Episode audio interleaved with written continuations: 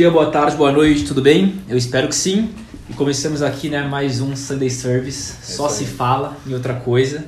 E dessa vez, né, com um convidado aí mais que especial, mais um convidado do Isaac, um cara que eu e o Beto admiramos muito, né? Bruno Rosa. E aí, cara, ele tem uma história incrível. Não vou querer dar nenhum spoiler aqui no comecinho, né? Vou deixar a palavra aí com ele. E aí, Beto, quer falar alguma coisa antes da gente apresentar o Brunão aí? Não, eu só quero falar que o Bruno é um dos caras mais feras que eu e o Luga temos o prazer de trabalhar junto no Isaac. Tipo, a gente já fala muito de vários temas e esse é só um primeiro momento, digamos, formal para jogar a ideia fora, para ir um pouco mais a fundo e ter mais um insight nessa história tão, tão fera aí que o Bruno vai ter para dividir com a gente. Então, Bruno, please aí, vamos começar pouco a pouco. Fala assim, quem que é o Bruno na física, sem muito cerimônia, só começa aí, vamos começando tá o papo, que aí, que aí a gente vai cavando. Não, antes de mais nada, assim, eu queria só falar que eu tô adorando aqui a ideia de, de bater um papo com vocês, então super agradeço o convite.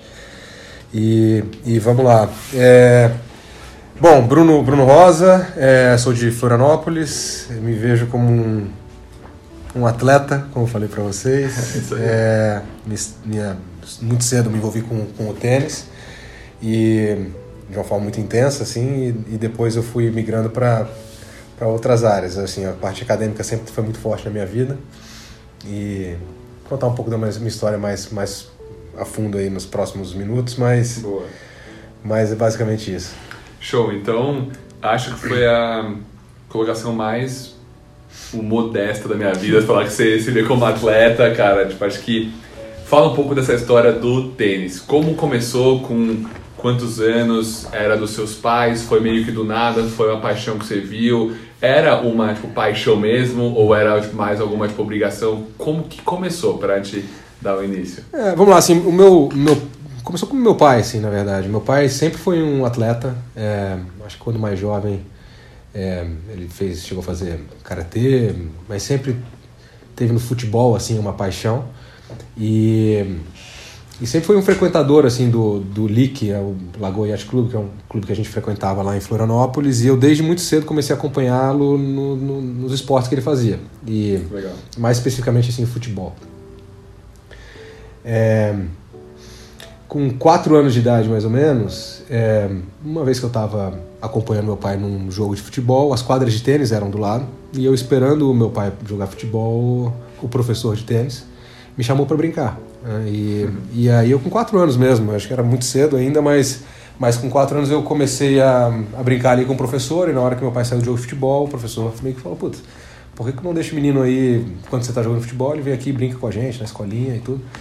E meu pai muito mais na linha de, putz, vou deixar, vou botar Bruno para jogar tênis, mas eu também fazia natação, é, jogava esporte, futebol. Né? Vamos é, brincar mas, aí, vamos é, curtir, ó. Vamos nessa, assim, né? Legal. Então, é, acho que assim, ele sempre teve a, acho que até, até como forma de, de educar, assim, ele sempre foi muito próximo de, de esporte. E a minha irmã, a gente sempre teve no clube, assim, nossa vida sempre foi todos os dias, segunda a segunda a gente estava no clube, Não. final de semana a gente passava no clube, assim, então o tênis começou como mais um esporte, mas assim, eu, sempre, eu lembro que desde o começo, assim, eu sempre foi, era, o meu, era o meu predileto.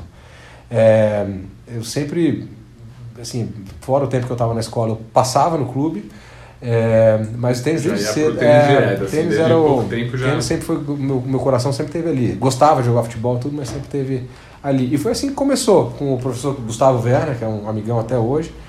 É, e, e, ali nas quadras do LIC comecei com ele, numa escolinha, terça e quinta por meia hora, depois passou para uma hora e depois fui levando um pouquinho mais, mais a sério. Até o momento que meu pai mesmo, alguns anos mais tarde, começou a jogar. E aí ficou um apaixonado assim pelo, que legal. esporte. E você sente que teve um momento, né? Você falou que começou com uma brincadeira que realmente teve um, um clique assim? Você falou, cara, é, vou dedicar para isso? É, teve, total. Na verdade eu comecei a jogar, como falei para vocês, quando eu tinha 4 anos de idade, mas a, a minha eu acho que a minha paixão sempre teve no tênis. E é incrível isso, que a paixão do meu pai passou a ser o tênis também, mesmo antes de ele começar a jogar. Uhum. Então, muito rápido a gente começou a, a, a, a viver tênis em casa. Né? Uhum. É, e aí eu, dos 4 aos 7, 8 ali, aos 7, 8 eu comecei a, a falar, putz, isso aqui é o esporte mesmo. E com 9 eu, eu entrei na equipe de tênis do Lick, Uhum.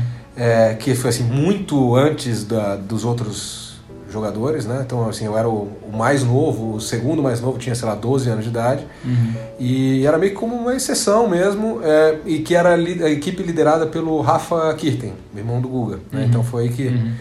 Que é, a gente começou a se, a- se aproximar, assim, o Rafa então, eu era meio que o caçula e, É. e, e acho que assim, eu devo muito assim até para essa turma toda que era uma galera de 15, 20, umas 20 pessoas mais ou menos, todos mais velhos e, e eu, eu, assim, eu era o fã de todos, assim, né? Uhum. E que me traziam para cima e para baixo, então comecei como o mais novo e com uma atenção super próxima e carinhosa do, do Rafa Kirten, que sempre foi um. Começou como meu professor, depois começou como. Foi meu treinador, né, dos 9 aos 11 anos.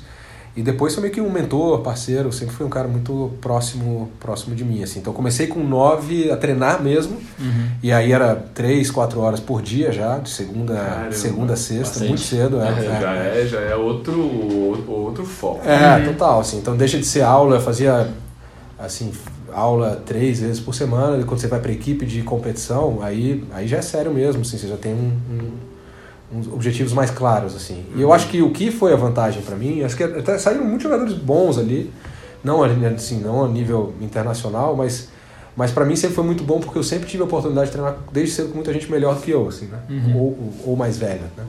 É, então isso sempre foi eu sempre tive que correr atrás. Mas também nunca sofri demais, porque no final das contas as pessoas eram mais velhas do que eu. Então sempre tinha Uhum. essa. É, mas sempre tive que, que correr é, bastante atrás. assim Então fiquei com dois anos ali, já treinando é, é, de quatro horas por dia ali, ele começou. Dali, dali foi só, Ela foi só mais, é, foi só Foi mais, só é, foi só só mais. mais que isso. Você lembra como que era a sua cabeça na época? Você pensava assim, vou treinar mais porque eu gosto, vou treinar mais porque eu acho que eu quero isso da minha vida. Você já tinha né, o sonho de ser alguém profissional, jogar lá em Roland Garros. É. Como era esse, É, esse sonho? Então, assim, era. era eu, eu, eu ainda ali, com 8, 9 anos de idade, eu tinha assim, vou jogar tênis, mas também gosto muito de futebol, né? Então eu tinha, eu tinha isso, mas acho que tinha um negócio em casa que a paixão de casa virou tênis, assim. Então, sabe aquele negócio tipo, eu gosto dos dois da mesma forma, mas em casa tem uma forcinha pra jogar mais tênis, então era, era, eu sabia que no final eu ia, eu ia ir pro lado do tênis, né? É, e e eu acho que assim, dos 9 aos 11, pare- é, é loucura isso, assim, porque o Guga ganhou o Roland Garros em 97. E eu fiz 9 anos de idade em 95. Então, assim, e era, eu treinava com o Rafa, né, que era o irmão dele. Então, assim, a gente, quando a gente estava nessa equipe de tênis, o Guga já fazia parte da nossa vida muito antes de ganhar o Roland Garros, dois anos antes, assim. E como o Rafa era o irmão, a gente estava praticamente diariamente com notícias do Guga, assim. Toda a época de ascensão do Guga, as pessoas que não eram envolvidas com tênis não sabiam, mas a gente já convivia muito, assim. Então o Guga tava jogando um torneio Challenger, ou começando a jogar torneio ATP, a primeira vez que o Guga ganhou do Agassi, que na verdade foi antes dele ser já ser um, tenista top 10, top 15. Isso tudo a gente conviveu muito, assim. E eu gostava muito das histórias. Engraçado, isso é uma coisa que me chamava muita atenção. Eu gostava muito das histórias do Guga com o Larry. Porque o Larry sempre foi conhecido como um, um cara muito duro, assim, né? E, e, e o Larry tinha treinado, o Larry é o treinador do Guga, né? Foi a vida inteira, falei pra vocês já. Mas, é, mas o Larry tinha treinado algumas das pessoas que conviviam com a gente e eles falavam das histórias na época de treinamento, que o Larry botava todo mundo pra correr. E na minha cabeça era um negócio assim, tipo, putz, é, assim, todo mundo que treinou com esse cara aí jogou bem, né?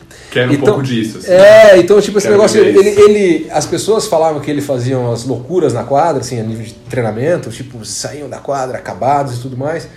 E, e, e aquilo virava história, assim, né? E eu falava, pô, mas todo mundo fala esse negócio, todo mundo chama ele de meio maluco, assim, né? Mas todo mundo que passou pela mão dele joga bem. Então, assim, eu, pô, eu quero estar perto desse cara um dia, assim. Então, então eu criei uma, uma, uma loucura por treinamento muito cedo. é, e assim, uma admiração que eu acho que poucas pessoas sabem, mas pelo Larry tão grande quanto, quanto era a minha admiração pelo Guga, assim. É, porque, e assim, até, fora que assim, o Guga sempre teve um respeito muito, respeitou muito o Larry, assim, então eu, eu gostava muito dessa essa, essa, essa proximidade assim que a gente tinha com um cara que já era nosso ídolo, mas ainda não era um ídolo nacional, ela, ela era bastante grande. Mas assim, eu, eu criei uma paixão, aí respondendo a tua pergunta, a paixão era pelo, minha, pelo tênis mesmo. Meus pais é, sempre foram muito empolgados é, e muito absurdamente próximos, né? Então, meu pai é completamente louco por tênis, se Hum, envolveu legal. muito com o tênis, a minha mãe também era, era próxima, não era assim apaixonada, mas ela era muito próxima, e, e aí o esporte passou sim a fazer parte da nossa vida de uma forma muito intensa, e eu acho que assim, para os meus pais, é, assim, acho que muito mais um mecanismo de, de educação, assim, meu pai é, sempre foi uma pessoa muito, muito presente, é, e assim, ele sempre foi, exigiu o máximo de dedicação. Nunca me cobrou por resultado, acho que esse nunca, absurdo, nunca, nunca me cobrou por resultado, mas assim, também não aceitava que eu fizesse corpo mole, assim. Então isso isso sempre foi muito uma característica assim minha, assim, sempre foi um cara muito muito esforçado, extremo assim. E sempre fui a pessoa que mais me, me pressionei e mas assim é, mas a a vontade de jogar sempre foi uma paixão minha nunca tive forçada de barra da minha família a não ser tipo uma presença que mesmo que eu parasse eu acho que eles continuariam por lá Não, bem bacana, bem bacana mesmo.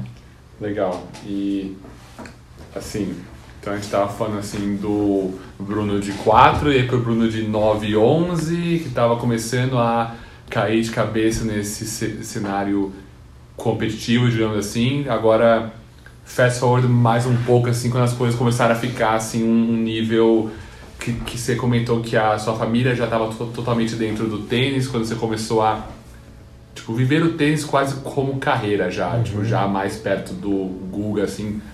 O que, que mudou você acha assim? Porque vai tanto de pressão de dificuldade de nível de decisões de cabeça tipo, acho que vai vai mudando muito né É. Tipo, chegou um momento que você não era mais criança e É, o que, que eu acho que assim, diferente talvez da minha trajetória de outras pessoas, até em outros lugares do mundo assim, aqui.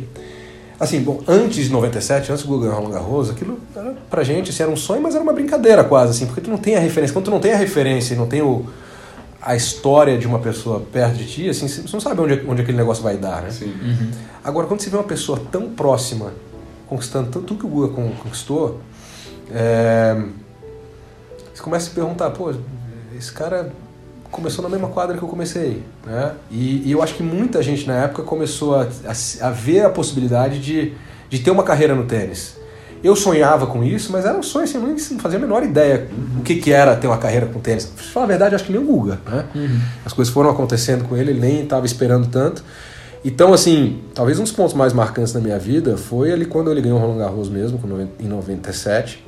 E aí eu comecei aí sim a, mesmo que treinando no mesmo lugar, a treinar aí com um sonho mais próximo, assim, né? E aí comecei a treinar mesmo, assim. Então, eu, isso é uma coisa que eu, que eu falo, assim, eu comecei a treinar de verdade, a me esforçar, assim, demais, já com 11 anos de idade. É, E o que começou a acontecer, que eu acho que os meus pais sempre foram muito realistas, assim, sabe? É, e, e sempre tiveram uma, uma boa noção do todo, não só do que, que, o, o que, que é uma vida no tênis, mas o que, que é uma vida fora do tênis, é, é, a importância de, de, de ter uma vida fora do tênis, ter uma vida acadêmica. Assim, então eles sempre foram muito conscientes, né? É, só que eu sinto que com os meus resultados melhorando, eles também começaram a viver mais intensamente o meu próprio sonho, assim, sabe? De, e, tipo, aquele negócio, pô, essa vida do meu filho no esporte, ela é super é, é positiva para ele, vai ajudar a gente como educação, mas em algum momento ele vai estudar, né? Só que quando eu, eu comecei a ter resultado bom, eles também começaram a se empolgar e, e, e, começa, e começou a virar meio que um sonho da minha própria família, assim, e, de, e dos amigos que estão em volta mesmo, assim, sabe? Então, então, à medida que ali com 13 para 14 anos, que aí eu acho que os meus resultados começaram a vir, que até 11 anos de idade, tipo, eu sempre tive entre os ah, 3, 4 primeiros no Brasil, mas com 13, 14 até quando eu parei de jogar, aí foi muito, assim, fora assim da curva, né? Então, os resultados vieram de verdade. E eu acho que aí sim os meus pais fizeram daí do meu sonho sonho, sonho deles, assim, sabe? Daí de acompanhar de verdade, assim, sempre acompanhar de verdade, mas daí sonhar junto, sabe? Participar e aí e aí virou um sonho meio que nosso, assim, sabe? Porque é, a nossa convivência com, com a família Kirten ali, que ela sempre foi muito próxima, ela, ela também provoca assim os, os sonhos, ela provocou na gente assim o sonho de, de viver Sim. um pouco daquilo, assim, sabe? Uhum. Então então, com o tempo, o nosso sonho virou um sonho de tipo, putz, um dia a gente pode estar lá, assim. E eles sentiam que eu acho que era um negócio que eu amava muito, assim. Então, Então, eu sinto que dos 11 aos 14, o meu período de treinamento, na época de treinamento foi muito intensa. E aí dos 14 aos 18, 19, aí foi a época que os resultados vieram, assim, né? Então, uhum. era quase que, eu brinco, assim, que era muito difícil de, de a gente ter a convivência tão próxima quando tinha com o Google e com a família, assim, e os resultados estarem ali, né? Então, eu putz, comecei a ganhar os campeonatos assim, brasileiros e depois sul-americano, e depois comecei para fora muito cedo, então, assim, é, e, e dá certo, né? Ia bem. Uhum. Então, aquilo ali virou meio que um sonho, mas um sonho que a gente via, falou, putz, isso aqui tá, dá tá, chegar, tá é, dá pra é, chegar. É, é, é. E você sente que mudou muito, porque tipo, é bastante interessante esse ponto que você comentou, que começou com uma paixão sua por, por afinidade, né, que você tipo, gostava muito, foi crescendo nisso, e aí meio, meio que virou um sonho seu, é. e virou um sonho da sua comunidade, dos seus amigos, da sua família, e aí foi ficando cada vez maior, ficando cada vez mais perto do, do Guga, da galera falar, eu vou ser isso e agora o que vai ser? E aí? É. E nesse momento de, cara, está tão perto, mas assim, é cada vez mais dedicação, cada vez é. mais treino, tipo, como é que foi cara, bem... É, é difícil, assim, eu vou falar, porque o Guga foi um dos 10 maiores tenistas da história, assim, né? Então você pega os resultados dele, um dos 10 maiores tenistas na história do Brasil, masculino, né? Tinha Marister que uhum. também foi uma das. Acho que foi o número um do mundo. É, mas quando você está começando assim, está tão longe, porque assim, a verdade é que eu estava indo bem no juvenil, do juvenil pro. Assim, sendo 10, top 10 no mundo no juvenil para ser top 10 no mundo profissional, é um caminho Sim, gigante, é enorme, gigantesco. É gigantesco, assim, né? Mas é, que também era o próximo passo. É um bom, é um bom, né? é um bom indicativo, assim. E eu acho que assim, a minha geração ela foi uma geração, geração, diferenciada. Você pega os top 10 do mundo na época que, que eu fui, assim, é, cara, pelo menos metade deles foi top 10 do mundo no, no profissional depois. E que não acontece nunca.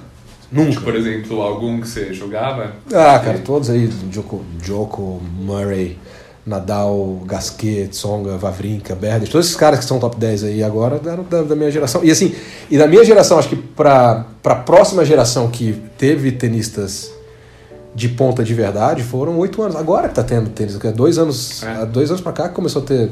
Teve uns 10 anos um hiato aí no tênis, que é da minha geração, que é a geração 87, 86, 85 ali, né? É, para a próxima que está se destacando agora, são 10 anos, cara. E, então, assim, uhum. foi uma geração realmente muito forte. É, e, mas na época a gente não tinha essa. Não, eu, achava que era, eu só achava que era mega competitivo, que os caras jogavam muito, mas eu não sabia que ia ser uma das gerações mais fortes da história do tênis. Assim, mas, uhum. mas daí, respondendo a tua pergunta, Beto, que é.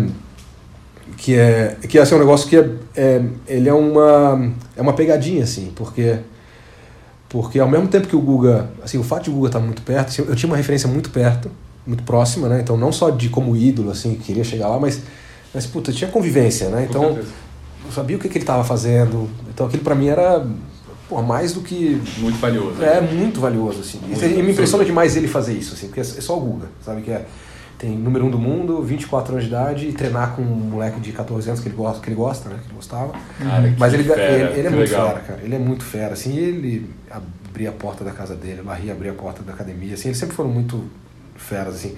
Mas não, não, não é positivo quando você tá. Puta, você você só acredita que sucesso é ser número um no mundo, assim, porque não é, porque é, às vezes é quase exceção, assim, sabe? Quase precisa de sorte ali, porque é muito difícil ser um, é, é muito difícil você botar a tua vida toda é, numa carreira e que assim só vai fazer sentido para você se você for número um no mundo, assim. E eu entrei um pouco nessa aí, sabe? De é muito difícil, é uma pegadinha, cara, porque você fala assim, puta, o meu sonho é ser tenista profissional. Uhum. No meu caso, tipo, os resultados a meu sonho é ser número um do mundo. No meu caso, os resultados acompanhavam, assim, eu tinha motivo assim para sonhar, eu acho. Uhum. E eu convivo com um cara que é número um do mundo. Uhum. Ah, só que eu quero ser top 100. Eu quero ser 150. Não existe isso, assim. É, tu, tu, quer ser número um do mundo, cara. É, é. Tu, quer, tu quer ser número um do mundo, assim. Então, é, e que foi boa, assim. Eu acho que, assim, daí teve uma... Eu fui aí me, me preparando, e aí acho que muita participação, assim, dos meus pais, assim, de de talvez não, não colocar toda essa pressão. Então sempre fugia um pouco dessa comparação que eu tinha na época, assim, né? De tipo, próximo Google, que era, é, era o que era, as pessoas sempre falavam, assim. Uhum. Eu tentava fugir é, para não me comparar, mas era, era um pouco inevitável, assim, porque era a época que ele estava jogando muito e eu também estava super, super é, indo bem. É, mas, assim, acho que de alguma forma é, me afetou. E aí, é. acho que só uma coisa que eu queria trazer, que o pessoal pode estar meio nebuloso, né, mas a gente sabe a história. Acho que a gente pulou uma parte, que a gente começou a falar do Guga. Antes você treinava com o irmão do Guga, É. e aí depois começou a treinar com o próprio Guga, né? É, a gente começou a falar. É, não, o que, o que aconteceu, eu treinei, eu treinei até os 11 anos com, o- com o Rafa, né? Uhum. Aí tive alguns treinadores até os 14 anos de idade, com o Oclândio, com o Cascata, o Vestrup, que são pessoas muito próximas minhas lá de Florianópolis. Uhum. É, e com 14 anos de idade até os 17, 18, comecei a treinar com o Pimentel, que é um, que é um amigão meu até, até hoje. Mas o que, que aconteceu foi que é, o Guga, como ele estava em Floripa por grande parte do tempo, e Floripa, assim, eu, passei a ser meio que o, o- o- a pessoa que treinava com ele. Né? Então Uhum. eu acabei, praticamente sempre que ele estava em Floripa, a gente treinava, e, e com ele, com, com o Larry, e depois por, quando tinha 18 anos de idade, foi a época que o Guga e o Larry meio que pararam de trabalhar juntos, daí eu treinei com o Larry sozinho, né? Eu, Uhum. eu, eu e o Larry, depois veio o, o Beto Sirotsky, que é um irmãozão meu, que treinou por um ano junto com a gente, o Raoni Carvalho também depois. Mas aí foi um ano de inten- muito intenso meu e, e- e do Larry, é, mas dos 14 aos 20, né?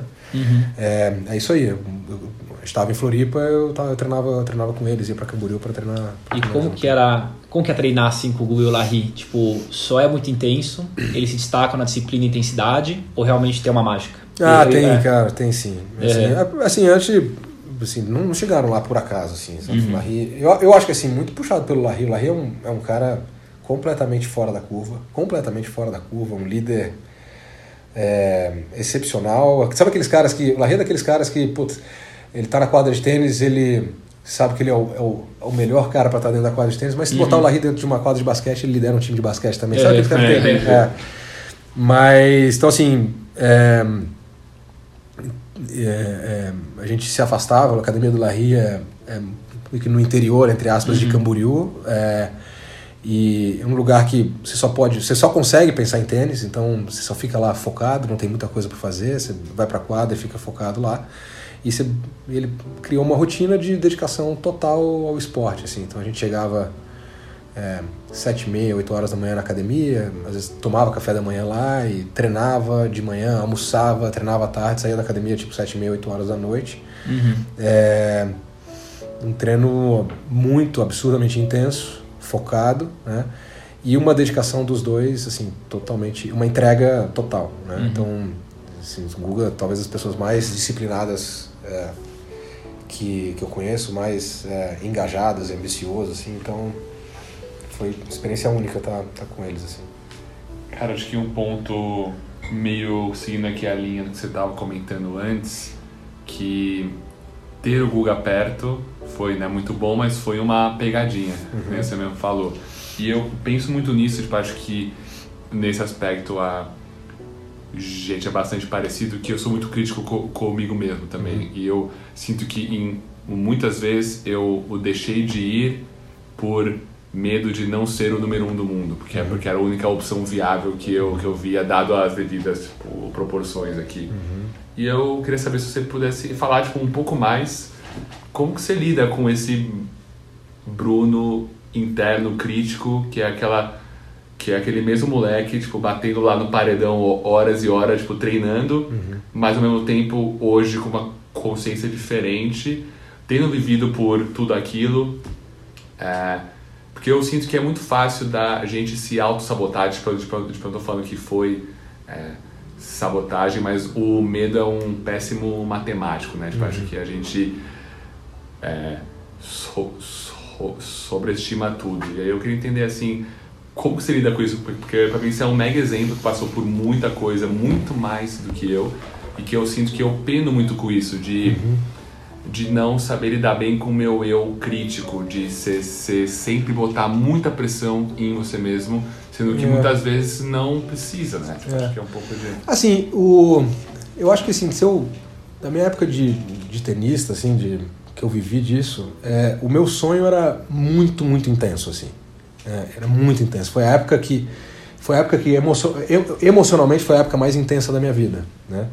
Mas assim, mas muito longe. Assim, eu, eu, Eu sempre tive essa característica, assim, eu, realmente eu, eu vivia tênis 24 horas por dia. Eu acho que, assim, se vocês até falarem com outras pessoas que me conheciam na época, Uhum. acho que essa é uma característica muito marcante, assim. Eu era muito disciplinado, treinava o dia inteiro tudo mais.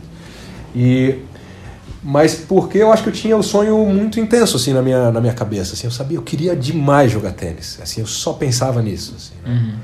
É, E essa foi uma característica minha. É, ao mesmo tempo, essa, essa intensidade, tipo, ela não é que ela me fez sofrer, mas ela me can- Desgasta. desgasta. É, ela desgasta.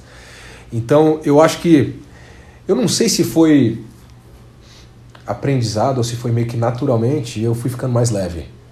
Né? Então, Uhum. eu acho que assim, Legal. a minha, a minha jornada hoje ela é muito mais leve é, emocionalmente do que era na época, assim, né? É, não sei te dizer o que, que foi, não sei se foi não sei se foi uma, um momento que eu deixei de jogar tênis e fui para outro lado, se, se eu meio que tentei me trabalhar, mas, Uhum. mas eu, eu lembro assim de ter sido cansativo, né? Cansativo. Não ruim, não ruim, mas muito cansativo, assim. Com né? certeza.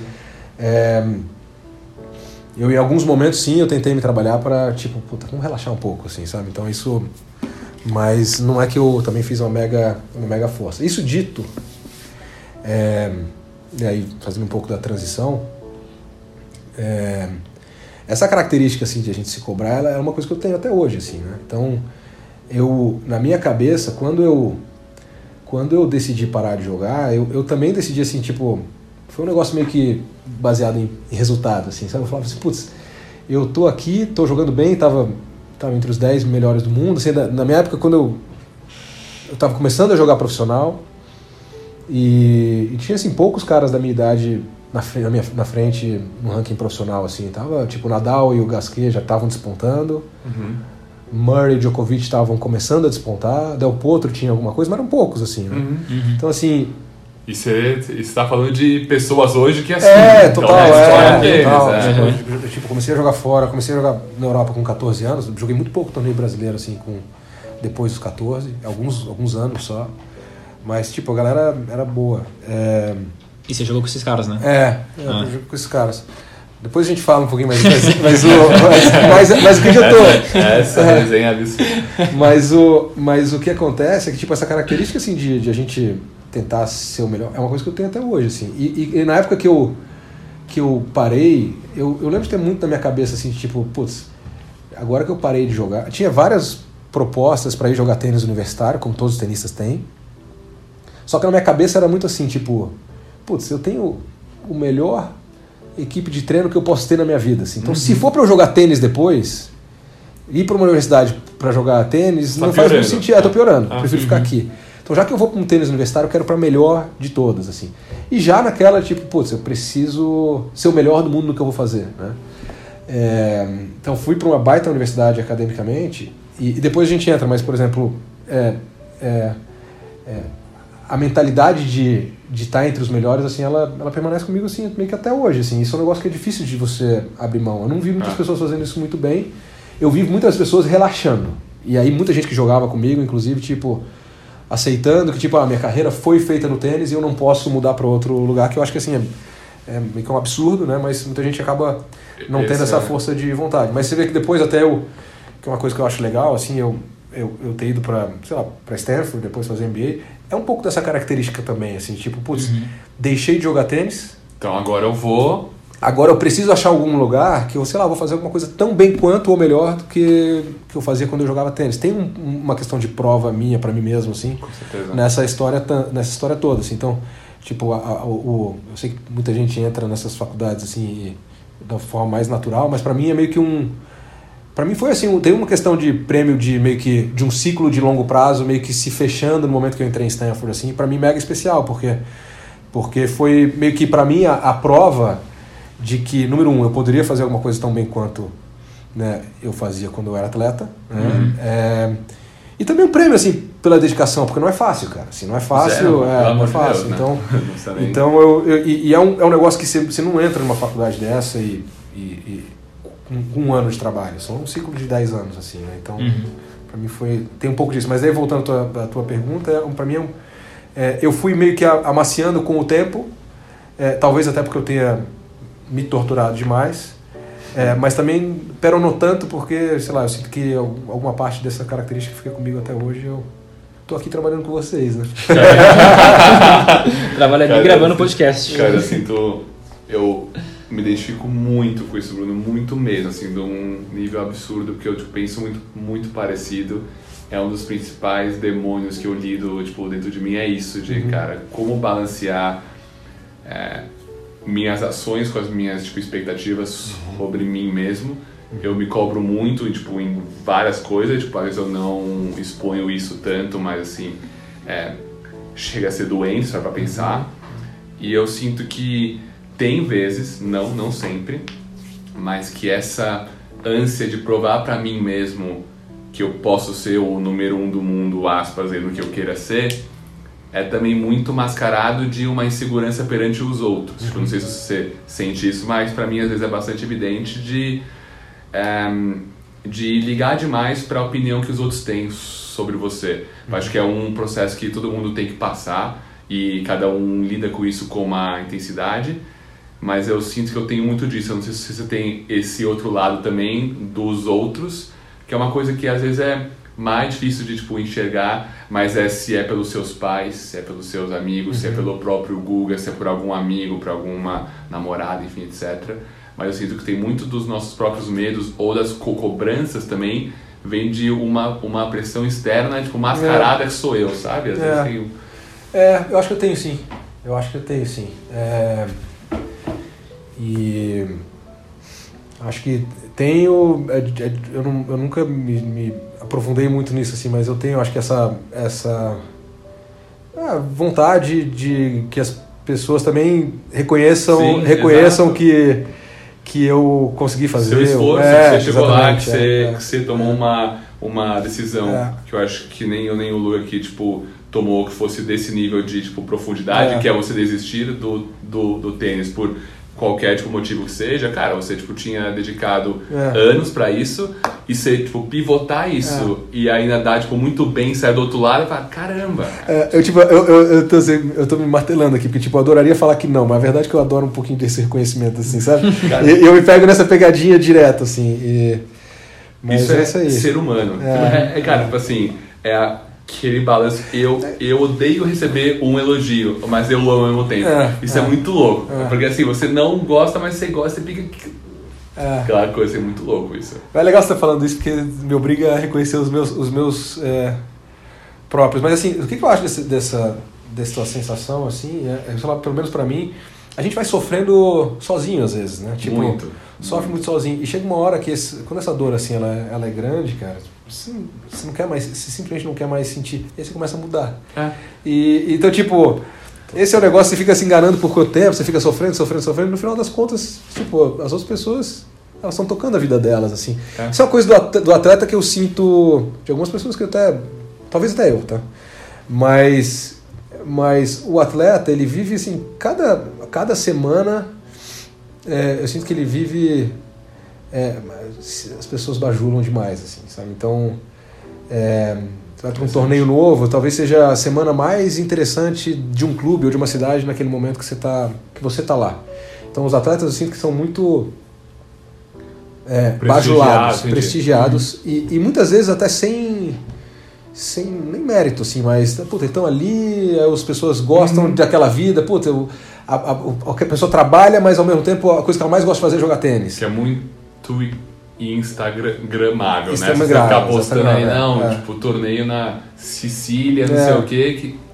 E, e aí, o que eu sinto é que, tipo, várias pessoas muito próximas, e aqui eu tô falando, talvez eu também, tá? Uhum. Por muito tempo, é, me senti mais importante do que eu de fato era, assim. Porque no final das contas, as pessoas estão ali curtindo, mas elas estão curtindo aquela uma hora. Saiu dali, ela esqueceu de ti, né? Então é, pra tu se enganar e achando que tipo, tu, é uma, tu, tem uma, tu, é uma, tu é uma pessoa muito especial na vida de uma pessoa é muito fácil, assim, Legal. sabe? É, mas, cara, daí com, sei lá, você tá falando isso, tá, você vai sofrendo, a vida vai te, te ensinando, vai te moldando, assim, né? Você começa a cansar dessa, dessa sensação. Você não é, começa a ver que a gente não é tão, tão especial quanto a gente pensa. Isso é muito Legal. comum, e é engraçado você falar isso, que tipo, você era um atleta e você tinha certa visibilidade. Só que nos primeiros podcasts que eu fiz com o Beto, nos primeiros Sundays, era justamente essa questão né, de se importar tanto que os outros falavam, né? Uhum. E a gente, tipo, são duas pessoas, vai, entre aspas, comuns, a gente tem essa síndrome de se achar muito mais importante do que a gente realmente é, né? Uhum. E é aquela história que no final ninguém, tipo, ninguém realmente liga pra gente, né?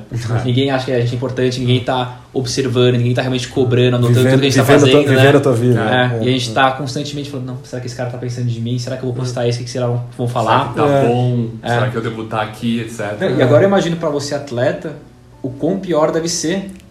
Porque as pessoas às vezes realmente estão prestando um pouquinho de atenção na sua vida. É. Por mais que às vezes elas, tipo, não, um jornalista não ligue tanto, ele tá escrevendo uma história da sua vida, né? Ele tá É. cobrando ali um resultado, ele tá anotando o resultado. E aí, de certa forma, deve também, né, entrar. É, acho que tem, tem sim, mas cara, não sabia que eu acho que, tirando assim as, os, os grandes atletas, assim, que. E aí as, eles ficam marcados pra sempre, assim. Pega um, Uhum. sei lá, Guga, que eu encontrei com ele na semana passada lá em Floripa. Você percebe que as pessoas estão. Ele tava num restaurante, assim, você percebe que as pessoas estão adorando que ele tá ali, que ele é um ídolo e tudo mais.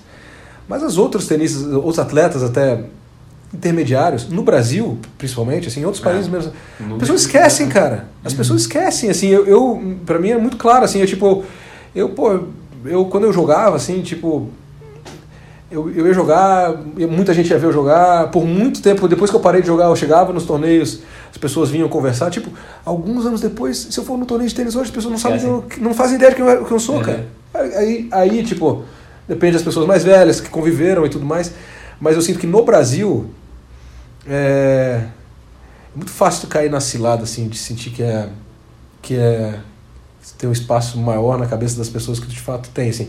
E o ideal. E é engraçado isso, porque, por exemplo, o Gu- o Guga, que é uma pessoa, ele é tão, tão simples, assim, que acho que ele não se sente nem no direito de, tá, de ocupar a cabeça das pessoas, assim. Mas eu acho que, acho que quem supera mais rápido aí é é a pessoa que aceita, aceita rápido, sabe? Muda, move on, acabou minha vida como atleta, tô indo para outra parte. Ficar esperando demais esse reconhecimento É. da pessoa é, é, É, mas isso é difícil, né? Que você falou. Tipo, são poucos que conseguem É, é move on, difícil. né? Move on, é difícil move on, porque você fica.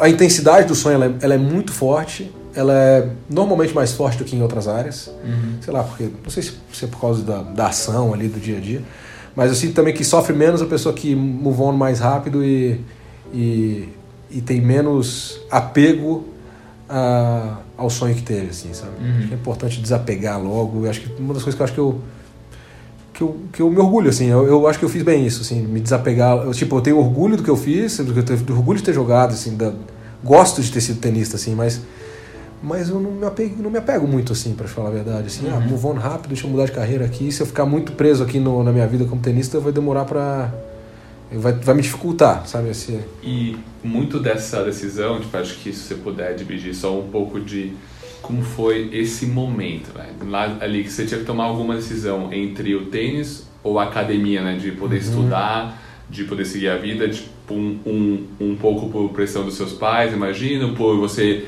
se co- cobrar tanto que você não, tipo, talvez não se via com possibilidade de número um do mundo, na sua cabeça pelo menos.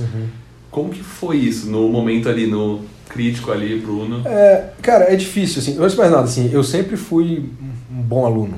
Assim, sempre. E meus pais sempre foram muito rígidos, assim, com, Uhum. com, com a parte acadêmica. É, na época até eu tinha patrocínio da minha própria escola, então assim, eu tinha que ir bem. Mas sempre foi. Não, teve, não tinha muita negociação, tinha que ir bem para poder viajar, assim. Então, Uhum. esse lado sempre me acompanhou e meus pais sempre foram. Eu acho que meus pais sempre botaram na minha cabeça que, tipo, sabe aquela expectativa do que o pai tem com o filho, assim? Meus pais sempre botaram na minha cabeça que, tipo, eles, eles seriam tão felizes comigo como um, um, tendo um Sim. trabalho do dia a dia quanto com um tenista. Lógico que eles se motivavam, assim, eles adoravam me ver jogar e tinha algum sucesso na época, assim, mas, mas não é que, tipo, quando eu decidi jogar, é, uma barreira que normalmente para as pessoas é quer falar com a família, eu não tive, assim, sempre foi um negócio muito aberto e muito fácil nesse sentido. Mas é o processo, por que, que eu tomei a decisão, assim? Que acho que se você for, sei lá, falar com qualquer pessoa que acompanhou na época, ou, ou até, sinceramente, assim, qualquer pessoa que tinha o meu nível de tênis na época, ia falar para eu tomar a decisão de jogar tênis, assim, né? Tinha, tinha um, um- uma trilha, assim, já começando a, a, a ser montada de um, de um bom tenista. Mas o que, que eu estava sentindo, assim, que é, eu queria jogar tênis para ir bem, não, não, queria, não queria fazer tênis. Ah, o Bruno ele é apaixonado por tênis, ele vai parar de jogar tênis depois, depois vai dar aula, vai ser um treinador e vai viver disso. Eu não tinha muito disso, assim, para falar a verdade. Eu tinha assim na minha cabeça, tipo, cabeça. eu vou jogar tênis se for para ir bem. Uhum. Eu tinha isso na cabeça, assim. Ah, e o que, é bem? Para mim, bem é ser top 15 do mundo, assim. Ah, fui agressivo, talvez eu otimizei pelas varia sabe, pela variável errada, não sei, mas a verdade é que é isso que estava na minha cabeça e eu, eu tava assim, tipo, cara, não quero jogar tênis nos próximos 10 anos da minha vida se eu achar que eu não posso estar entre os 10 melhores tenistas do mundo. É, adoro, assim, tem vários amigos que são mega realizados e terem sido, sei lá, 90, 80, 50, uhum. é, mas para mim não funciona. É, e, e aí o que, que eu comecei a sentir, assim, que eu comecei para Europa muito cedo, assim, comecei para Europa com 14 anos para jogar lá e comecei a jogar com, com os caras muito bons desde cedo. E quando eu tava com 19 anos ali de idade, os caras que eu jogava, eu senti que eles começaram a me passar, né? E é, nem me passar, mas começaram a jogar torneios maiores e eu comecei a me questionar um pouco, assim. É, falei, putz, é, tem aqui três, quatro caras que estão na minha idade e já começaram a me passar. Se eu considerar todos os outros que estão lá na frente, mas não tem a minha idade, uhum. tem um monte de gente para estar na minha frente aqui. Eu estou começando a ver que esse negócio pode não ser tão bom quanto eu estava esperando. Na época, sei lá, é o que os caras que eu falei para vocês aí. Uhum. Tipo, Murray, a primeira vez que eu vi o Murray tinha 14, que eu joguei até com o irmão dele, um torneio na Holanda, eu, eu tinha 14 ele tinha 13. Depois, é, Joko, mesma coisa. Del Potro, eu tinha 14, ele tinha 12, muito cedo, assim, sabe? E eu senti que esses caras começaram a passar, eu falei, putz, quando chega com 18, 19, 19 anos de idade, você está meio que na época de decidir se você vai jogar tênis universitário ou não, porque você não pode jogar tênis profissional uhum. antes de ir para uma universidade americana. Então você tem, tem, meio que um deadline, assim, né? Então, Sério? é, você não pode jogar tênis, para jogar tênis universitário, você só pode ter sido amador. Então, até se, ah, seja, entendi, você não pode ter jogado, tipo, profissional. Nível profissional. Então, assim, se, se, se eu jogasse, se eu me caracterizasse um profissional, eu não poderia jogar tênis universitário. Então, você tem, você tem... a bolsa para poder é, estudar. E, e assim, eu, eu, eu tinha na minha cabeça assim, tipo, se eu for fazer uma faculdade agora, tem que ser nos Estados Unidos. Quando eu jogava juvenil, eu achava assim, tipo, em algum momento eu vou fazer uma faculdade, mas vai ser lá na frente. Uhum. Quando eu tiver é, 30, claro. 35, depois de jogar tênis profissional. Mas na época, é, eu tive esse deadline, assim, tipo, com 19 anos de idade, falei, vou, vou jogar tênis universitário ou vou seguir o, o profissional? Aí eu olhei lá e falei, putz, Nadal e Gasquet sempre foram dois caras fora da curva, né? É, o Nadal até tinha bastante proximidade com ele na época, era um amigão, assim. É, mas ele já tinha despontado. E tinha vários outros que estavam no meio do caminho, indo para lá, que aí na época era o Djoko, Murray. Só de curiosidade, agora, de, tipo, curioso mesmo, o que, que você via no Nadal ali, que você ah, fora, assim, ele... que, que era, assim? É, o, o Nadal, diferente dos assim, eu, eu, meus amigos até brincam, assim, quando eu, eu fui pra Europa a primeira vez com 14 anos de idade, e, e quando eu voltei, eles falavam, ah, qual que é a diferença do tênis lá? Eu falei, cara, não diferença nenhuma, assim, eu, eu me, sinto jogando de igual para igual qualquer um, menos esse cara chamado Rafael Nadal. A diferença é o Nadal. É, a diferença é esse cara, esse cara não dá, é outra, outra parada, o buraco é mais embaixo. Ele, ele, ele tem um negócio que é, ele tem um negócio que é, é difícil, sabe um cara que é difícil de, de explicar a energia que ele tem, assim, acho que todo mundo sente disso dele até hoje, assim, ele tem um... Ele tem uma presença, assim. Ele tem uma presença, ele tem uma presença fora, é, fora a, a presença é uma coisa que eu, eu, acho que eu nunca senti com outro tenista jogando comigo, assim, ele, ele tem uma presença que assusta, assusta assim, intimida, se ele intimida. chega já tá. É, é tem alguma coisa diferente Nossa, nessa é, que... tem alguma coisa diferente nessa tem uma tem alguma coisa diferente nessa quadra que ele chega ele quem manda quem manda ali é ele. Uhum. e, e, e, o que é impressionante é que é assim desde 14 desde cedo. Não é que começou com 19 anos de idade assim. O Nadal com 14 anos. Ele jogava com a gente assim com, com os tenistas bons atropelava mas sem dar sem dar chance assim sem dar nenhuma chance. Era 6-1, 6-1, 6-2. Sempre foi muito acima da média. Uhum. Se desenvolveu muito antes. Assim. Ele, com o Nadal com 14, 15 anos de idade, ele já tinha corpo de cara de 30. Né? Então, é, e fora um talento. Mas se você for falar qual que é, o que, que eu sentia diferente, é um negócio que é, é, é, difícil de falar assim, tipo, ah, ele tinha uma direita boa. Não, não era, cara. Era uma presença mesmo, assim, a atitude de, de um profissional já. Né? É, mas foi isso, assim, o, o, o fora, assim, esse extraterrestre, né? É, tinha os outros caras que estavam meio que no caminho, que também foram muito rápido e que eu senti que tinham começado a distanciar. Até acho que eu falei para vocês, mas tipo, eu, eu joguei com o Murray alguns meses antes de. Tinha ganho do Murray até alguns meses antes de eu parar. É, Djokovic, joguei na Austrália, no Australian Open, é, oitavas, é, jogo duríssimo também, 3, 7, 5 ele me ganhou. Mas não é que eu senti assim que, tipo, no juvenil eles estavam num nível acima, eu sentia de igual para igual, e eu senti que ali dos 18, 19 anos, eu senti que eles começaram a dar uma despontada, e foi uma época que eu me questionei bastante. E, e achei que era melhor ir pro caminho acadêmico, assim. E aí sim, aí sim uma época de transformação muito forte, assim, na minha vida. Que, é, uhum. que não é só a mudança, assim, de um de se parar de jogar, assim, mas tem uma questão de sonho que já está na, na, na é, tá muito formada, assim, na minha cabeça, estava até na cabeça da minha família, assim, que teve um, uma presença muito forte, assim, comigo nos anos, naqueles anos, primeiros anos principalmente. É, mas a época de transição aí sim muito intensa assim emocionalmente assim para mim. Não, era uma transição de alto nível para alto nível, só que uma área é, completamente diferente, né? Não é que você ia, nem se falou, né, tipo, às vezes largar um pouco, fazer uma coisinha ali. É, mas sabe o que? Eu acho que para mim isso ficou, sempre foi muito claro assim.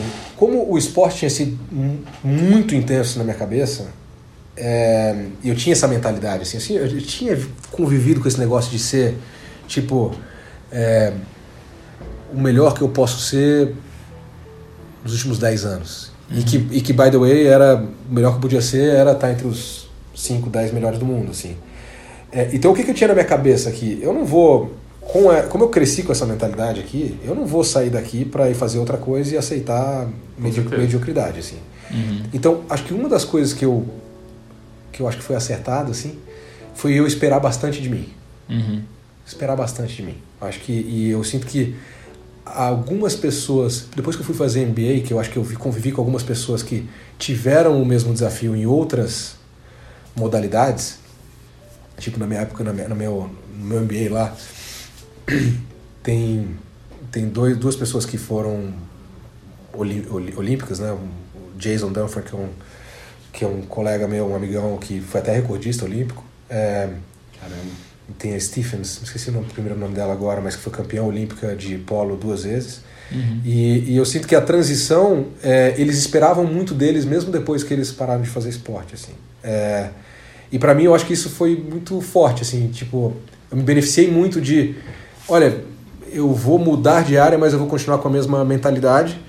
É, e isso acho que me ajudou a sofrer menos com a parada do tênis. Uma das coisas que me, me ajudaram, assim, foi, que me ajudou foi foi eu ter continuado jogando tênis. Então, uhum. tênis não parou na minha vida, não tirei o tênis da minha vida de uma hora para outra. Continuei jogando tênis universitário, mesmo que assim, muito mais leve, né? Uhum.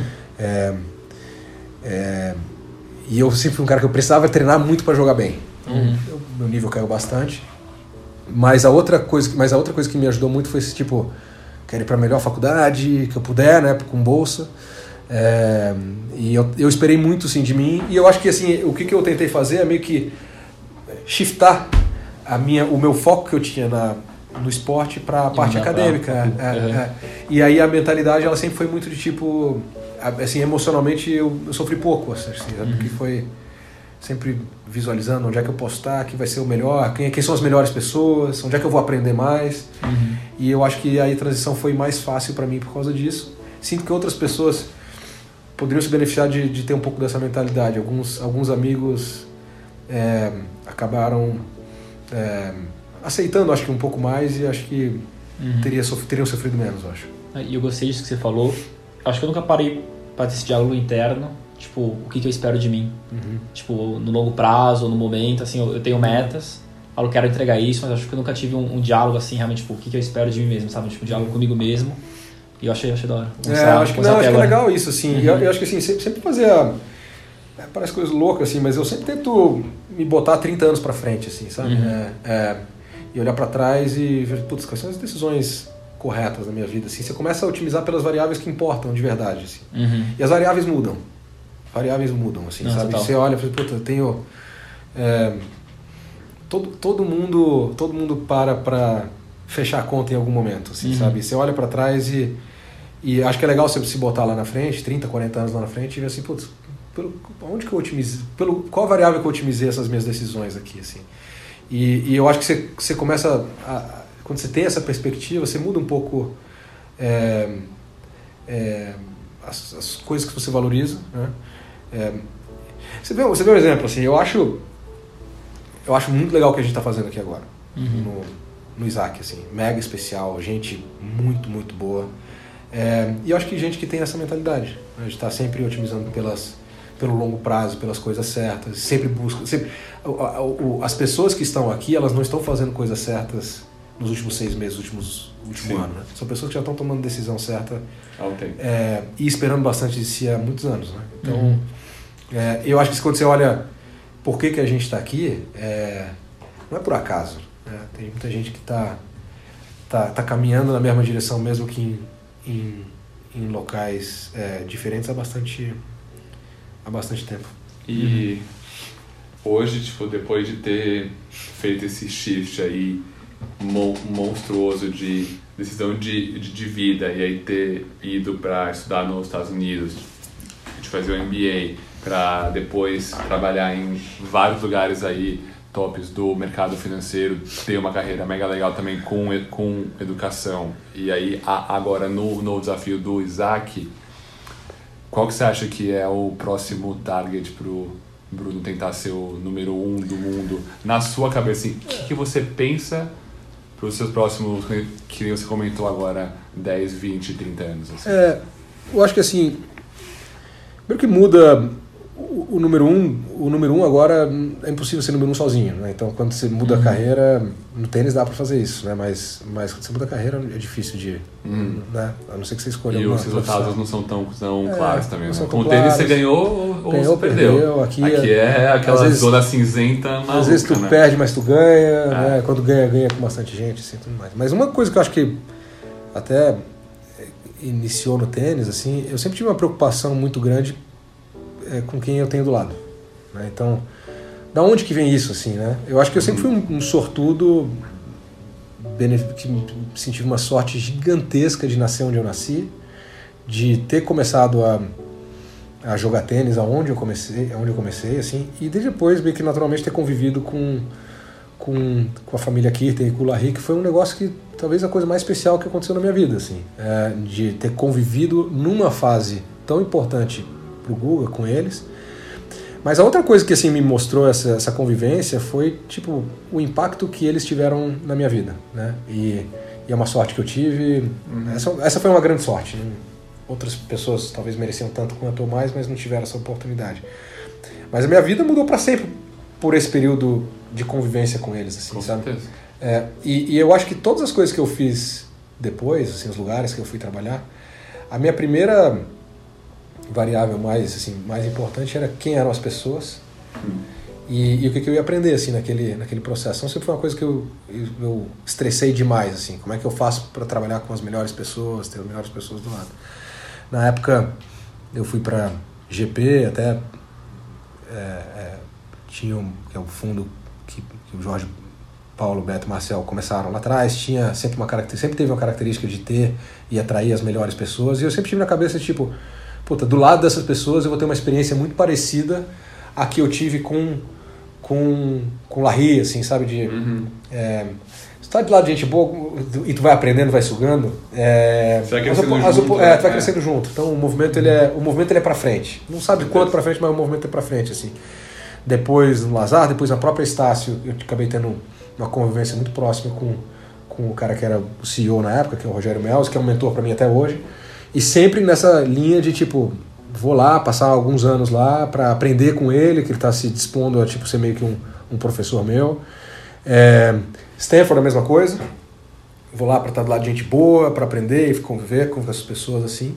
A mesma coisa na LTS, que é onde eu, eu desculpa, na 4x4 a mesma coisa, no fundo em Nova York, com a Lei Médicis e com o Gustavo, mas também com o Paulo e com o Rafa. É, são caras brilhantes, brilhantes, então fui para estar do lado das pessoas.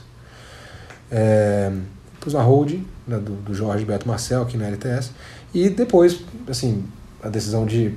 e a sorte de, de ter no momento da vida ter o Ricardo e o Davi é, é, decidindo empreender, né? Uhum. É, e ter começado tão cedo, assim, mas aí eu sempre tive uma proximidade com o Ricardo e sempre foi um cara que eu admirei demais, assim, né?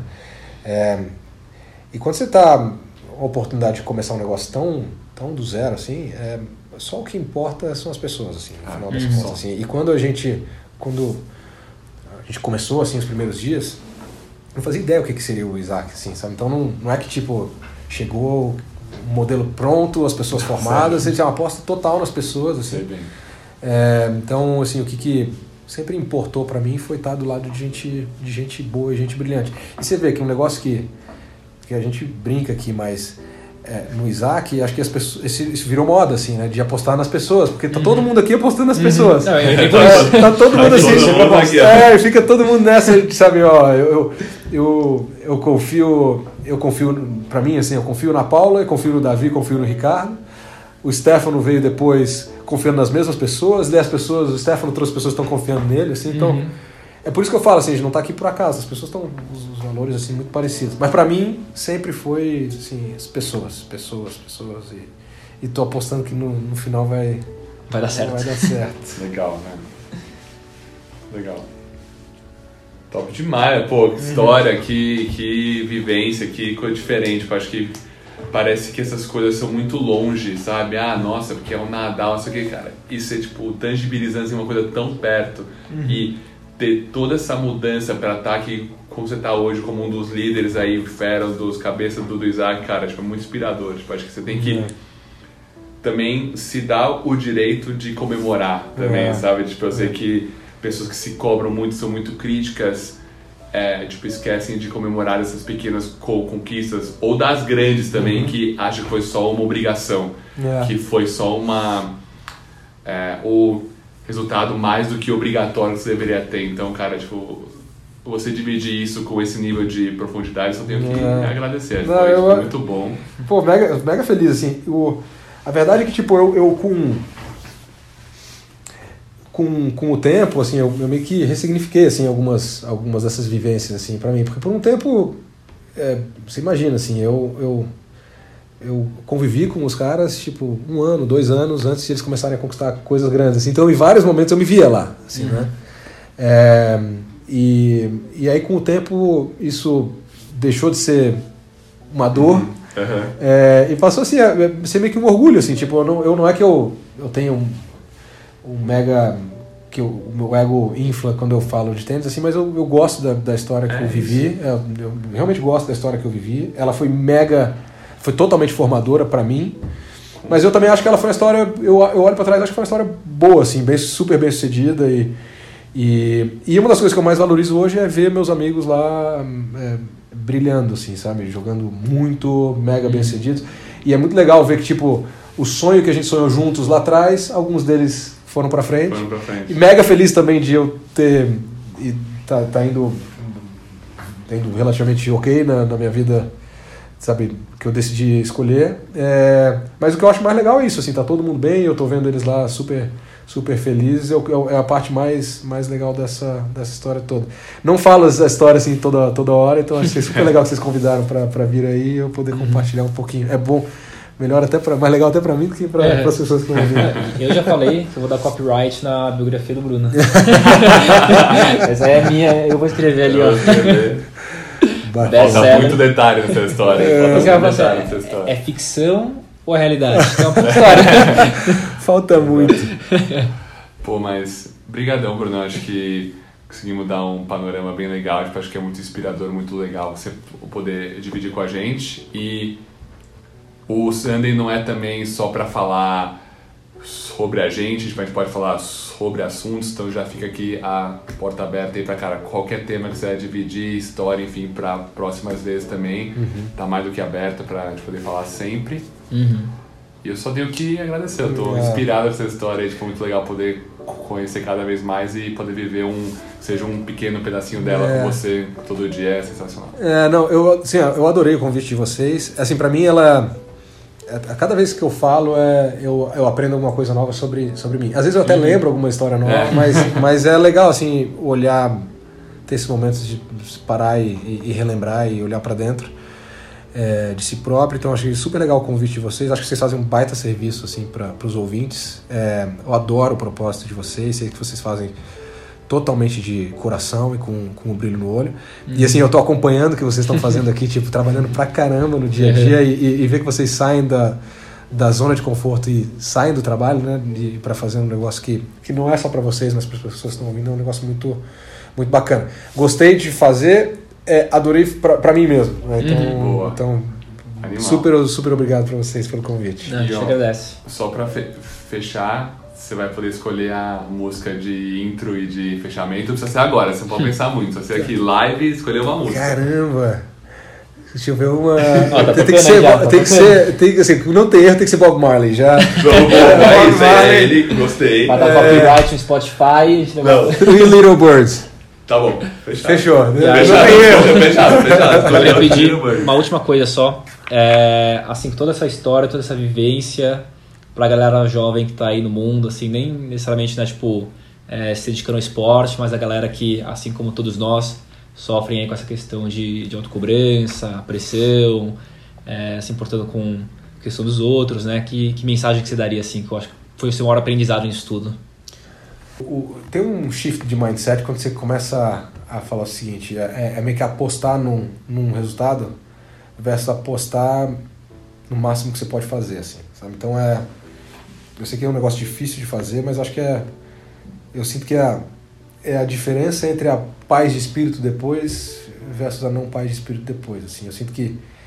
Eu vou te falar por que que eu- um dos motivos que eu acho que eu sou tão bem resolvido com a minha história com o tênis. É porque eu realmente estressei Deu a vida. eu dei a vida. Uhum. Eu realmente dei a vida. Assim, eu, eu, eu posso falar de. Eu acho muito difícil eu fazer mais do que eu fiz. Talvez eu pudesse fazer melhor, por, por uma série de motivos, mas assim, eu não tenho aquele negócio assim, tipo, eu poderia ter feito mais. E isso me deixa tranquilo hoje. Tem algumas outras pessoas que jogaram comigo na época que jogavam até mais do que eu, assim, pra te falar a verdade, tinha mais talento, assim, mas eu sinto que hoje talvez sofrem mais do que eu porque poderiam ter feito mais. Né? É, então, em relação à cobrança, acho que a primeira coisa é, é tentar se cobrar, né? Porque acho que a cobrança é boa, mas tentar se cobrar pelo esforço, é, que é mais fácil do que se cobrar pelo resultado, né? O resultado tem uma série de outras coisas que influenciam. É, e a outra coisa que eu acho importante é dar o máximo, cara. assim, porque é, é, quando você dá o máximo, você se perdoa no fim, né? dorme Você- tranquilo. Você dorme É. tranquilo, assim. Que que eu, assim, eu posso falar, eu, eu, eu treinava pra caramba, dava minha vida, minha vida era tênis 24 horas por dia, nunca amoleci na hora de jogar, de treinar, sempre fiz o máximo. Eu, eu fico olhando pra trás, por que, que eu poderia ter feito? Eu poderia ter feito alguma coisa mais inteligente, mais estratégica, né? É, Ah, mas aí Mas- é tipo você, o, o Bruno de hoje. de hoje olhando pra de trás, Aí é exatamente, muito fácil é, exatamente, assim. Então, Na hora você fez o que você tinha. É, no seu as poder. informações que eu tinha, assim, Ah. mas é o jeito mais fácil, assim, sofrer, sofrer menos. Agora, de se cobrar menos, acho que é talvez mudar um pouco desse foco aí. É. Não, tem uma que eu gosto bastante, que é tipo isso que você falou, né? É, se você treinar para ser o melhor do mundo, mas não for, vai ter glória. É, você vai gostar. glória, é. Mas se não for, porque você não treinou, o arrependimento vem e bate forte lá, no, lá na frente, né? É, aquele, como é que o John Wooden lá fala? Ele fala, o coach lá do UCLA, de UCLA que ganhou 10 títulos seguidos lá da NCAA. Ele fala que sucesso é, é você ser o melhor que você poderia ser. Uhum. não é ser o melhor do mundo, assim. E, porque assim, a capacidade das pessoas é completamente diferente, assim. Uma, não esqueço, acho que o Guga falou pra mim, mas Guga falou, não lembro se era do Gasquet ou do Nadal. Gasquet, não sei se você conhece, mas Sim, é, sim. um, era, um, é um francês que na época que a gente era juvenil ele era tão bom quanto o Nadal. assim. Uhum. E, e o Nadal uma vez treinou com o Guga em Maiorca, quando tinha 15 anos. Eu, eu lembro, o Nadal me mandou uma mensagem. Ele falou, pô, treinei com o Guga hoje. E, e pra ele, mega sonho, assim, de estar treinando com o Guga em Maiorca, assim. E aí eu falei com. Eu falei com o Guga depois, perguntei, pô, você treinou com o Nadal? Ele me falou. O que, que tu achou dele? Falei, o Guga falou, cara, o cara é um monstro, tem 15 anos de idade.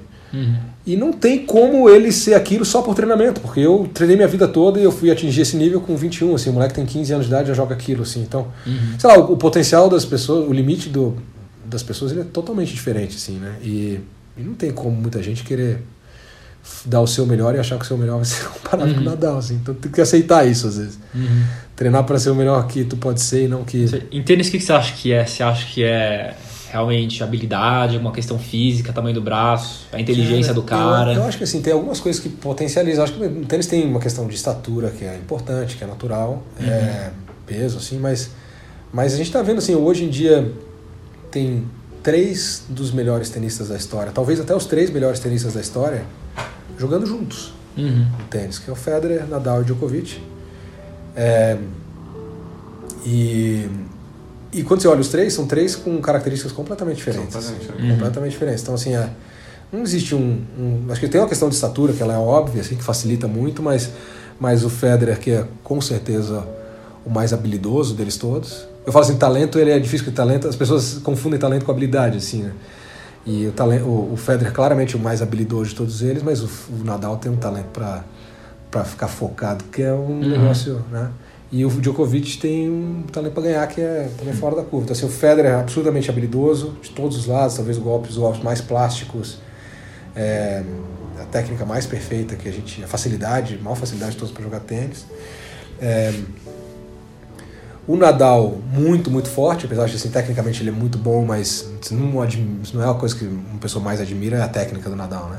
Mas uma força, um vigor muito, Velocidade, muito, né? é, uma, uma garra, uma- um foco fora, fora da curva. Uhum. E o Djokovic mais é capacidade física, mental, a consistência, então aquele cara que Paredão. ele né? não, ele não é assim, os golpes dele não são comparado com o Federer, com, com, com o Nadal, não são no, todo, não tem nenhum nota 10, Uhum. mas todos eles, tudo que ele faz é nota 9.9, assim. Então, Uhum.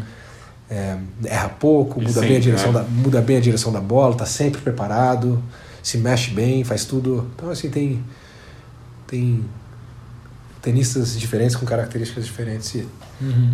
eles vão se adaptando. Cara, bem, bem da hora.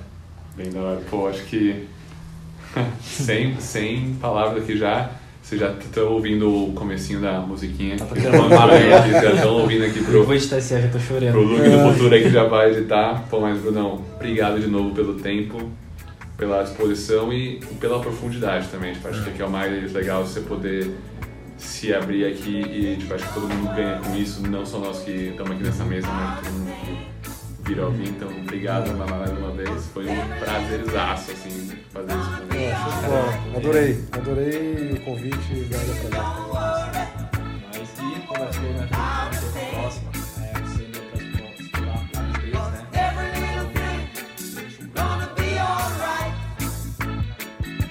deles, né? This morning